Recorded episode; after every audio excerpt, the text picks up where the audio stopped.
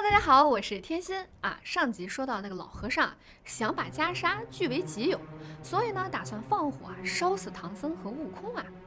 这个唐僧呢倒是早早就安寝了啊，但是咱们的悟空可是个小机灵猴啊，就听到这个外面的动静啊有点奇怪，总好像是有人啊这么走来走去的，还有那种喳喳的柴响风声，哎，这就引起了悟空的疑心啊。他呢就摇身一变，变成了一只小蜜蜂啊，还没有飞在花丛中啊。看到这寺里的僧人呢都在搬运柴火，已经是围住了悟空师徒们住的这个禅堂啊。这悟空一看，这果然依我师傅之言，他要害我们性命啊，谋我的袈裟，故呢起了这等的毒心。哎，想一棒子打死吧，又怕这个唐僧怪罪下来啊。看来啊，只能是将计就计了。悟空呢，一个筋斗啊，就跳上了这个南天门，直接就找到了这个广目天王啊，要借他的这个避火罩一用，给唐僧呢开个中央空调。哎，这广目天王就疑惑了，既然呢是有人放火，那应该是借水救火啊，怎么只借一个避火罩啊？结果悟空啊，只是想保住唐僧啊，既然那些人啊要放火，就让他们尽情的烧。果木天王呢，把这个避火罩啊借给了悟空之后呢，就笑说：“嗨，这猴子啊，还是这等起不善之心啊，只顾了自家，就不管别人了。看看以后啊，我们的悟空会不会有变化呢？毕竟这取经的路才刚刚开始嘛，还要慢慢的磨练心性呢。”等悟空啊拿了这个避火罩之后，罩住了唐僧、白马和行李之后呢，就来到了这个老和尚住的房顶上面。哎，先保护袈裟，看那寺中的火啊，是这么渐渐的烧了起来。之后呢，悟空灵机一动啊，他就念了一下咒诀，吸了一口气，呼的一下吹去，一阵风起，那火啊是被刮的到处乱烧，黑烟漠漠啊，红焰腾腾，星星之火啊，能烧万顷之田呀！就这个须臾之间吧，疯狂火盛啊！把一座观音禅院那是烧得处处通红啊，满院的和尚也是叫苦连天。这动静啊，忽然就惊动了一山兽怪，就说啊，离这个观音禅院正南二十里远近啊，有一座黑风山，山中啊有一个黑风洞，洞中啊有一个妖怪，哎，我们就把它先叫做黑风怪吧，反正又是黑风山又是黑风洞的，那它就是黑风怪哈。黑风怪一看，大叫。呀，这必是观音禅院失了火呀！这些和尚毫不小心，我看时啊，他救来一救。刚看到这儿的时候啊，觉得这个妖怪还挺好心的哈。这黑风怪啊，那是大拽步啊，撞了进去，正要呼唤叫人取水来，结果呢，定睛一看，只见这后房无火啊，房梁上还有一个人放风。哎，着急忙慌的就跑到里面一看。见那老和尚在中间有些霞光彩气，案台上呢有一个青毡包袱，他解开一看，见啊是一领锦搜袈裟，哎，乃佛门之异宝啊！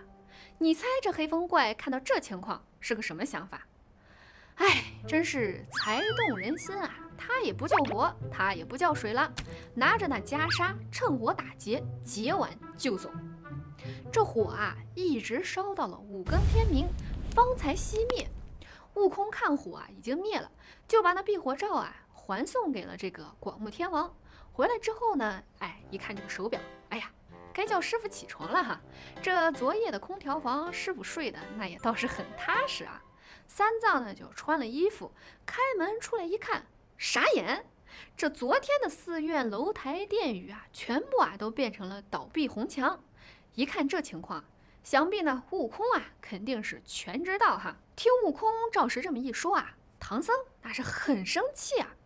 哎，你有本事护得了禅堂，如何就不救别房之火啊？啊，火起时只该注水，怎能转注风呢？袈裟现在何在啊？敢莫是给烧坏了也？哼，我不管你，但是有些儿伤损，我只把那话念动念动，你就是死了。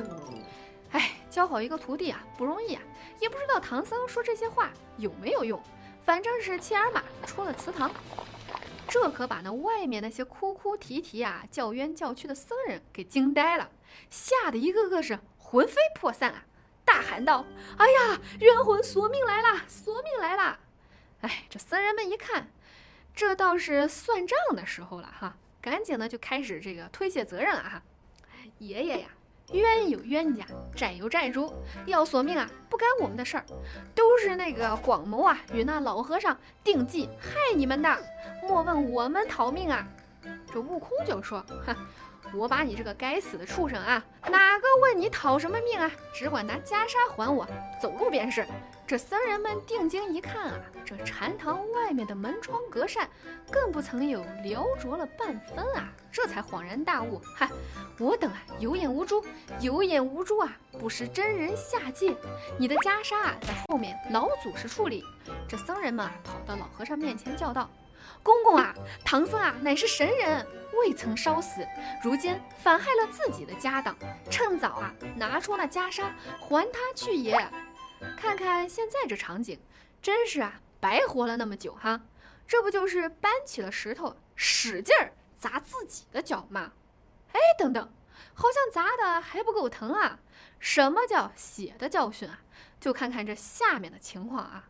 这老和尚啊，听闻了之后，自己呢也寻不到袈裟了，正在这个万分烦恼、焦躁之处啊，无计可施，哎，这个进退无方。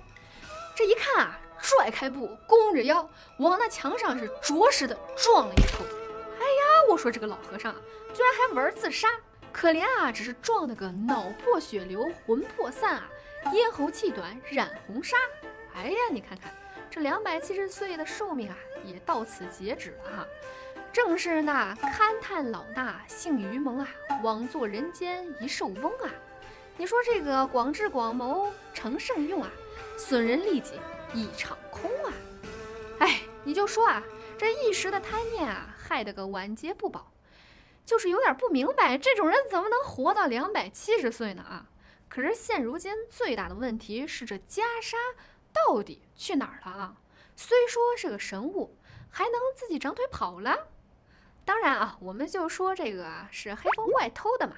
但是眼下除了已经去世的老和尚之外，也没人知道啊。查遍了寺中所有僧人的行李和衣物啊，还是没能找到咱们的袈裟。唐僧当然是很生气啊，又念起了紧箍咒，也是这个急中生智吧哈。悟空呢就突然问寺里的这个僧人，就说。哎，这附近可有什么妖怪成精吗？这院主啊，听完这说道：“老爷不问啊，莫想得知。我这里啊，正东南二十里处啊，有一座黑风山。这个黑风山上有一个黑风洞，黑风洞里啊，有一个黑大王。啊，那老死鬼啊，常与他讲道，那便是个妖精啊，别无圣物。”悟空这么一听啊，就笑道：“嗨，师傅放心。”不需多讲了啊，一定是那个黑怪啊偷去无疑。这个破案速度啊也是很感人啊。悟空呢就安排了些人啊，让这些僧人呢一部分去埋那个老和尚，一部分呢服侍唐僧看守白马哈。这服侍的工作啊，你以为好做呢？可真是不好做啊，那是有很多要求的。这个看师傅的要和颜悦色啊，也就是说看管师傅的人呢，一定要 给个好脸色啊，是恭恭敬敬的。这养白马的呢，要水草调匀，还不能给它吃坏了啊。甲有一毫差了，哎，这依照这个样棍儿，就是看我手里的这根棍儿啊，与你们好好看看，看看这气派啊。说完呢，就是一个筋斗，哎。观音院大小和尚、病头陀、性童，还有这个道人等等啊，一个个呢都朝天礼拜。爷爷呀，原是个腾云驾雾的神圣下界啊，怪不得火不能伤啊！恨我那不识人的老泼皮呀，使心用心，如今啊反害了自己。呵呵。到现在啊，老和尚也算是自作自受了哈。这所有的锅呢，也都给背了。那这僧人们呢，也都不怪自己，哈哈，都怪老和尚哈。这唐僧啊，也是挺有趣儿的哈。按理说，这些僧人呢，都已经 够害怕他们的了。结果这唐僧这时候说什么呢？列位请起，不须恨了啊。这去寻着袈裟呢，万事皆休，但恐寻不着呢。我那徒弟啊，性子有些不好，汝等性命啊。不知如何，恐一人不能脱也啊！谁也脱不了干系啊！就这个意思。众僧听完这话，一个个那都是提心吊胆啊。这个悟空呢，就驾云来到了这个黑风洞啊。你还别说，这妖怪住的地方啊，可还不全是黑洞洞的哈。那时候呢，正值春光时节嘛，鸟啼人不见，花落树犹香。哎，山草发，野花开，悬崖峭张，碧螺生，佳木立，峻岭平冈。哎，这悟空正观山景呢啊，就听那芳草坡上有人说话，潜过去偷偷观看，原来啊是三个妖魔席地而坐，上手的呢是一条黑汉啊，左手下呢是一个道人，右手下呢是一个白衣秀士，这仨啊在那里是高谈阔论，讲的呢都是什么立鼎安炉啊的一些旁门外道啊。像我们啊，一般看的这个影视剧啊，这个妖怪在一起就是喝酒吃肉啥的，也不干什么好事儿的样子。其实《西游记》里啊，之前孙悟空当七十二洞妖王之首的时候，和其他妖怪在一起啊，那可是日主讲文论武，弦歌吹舞，朝去暮回啊，无般而不乐呢。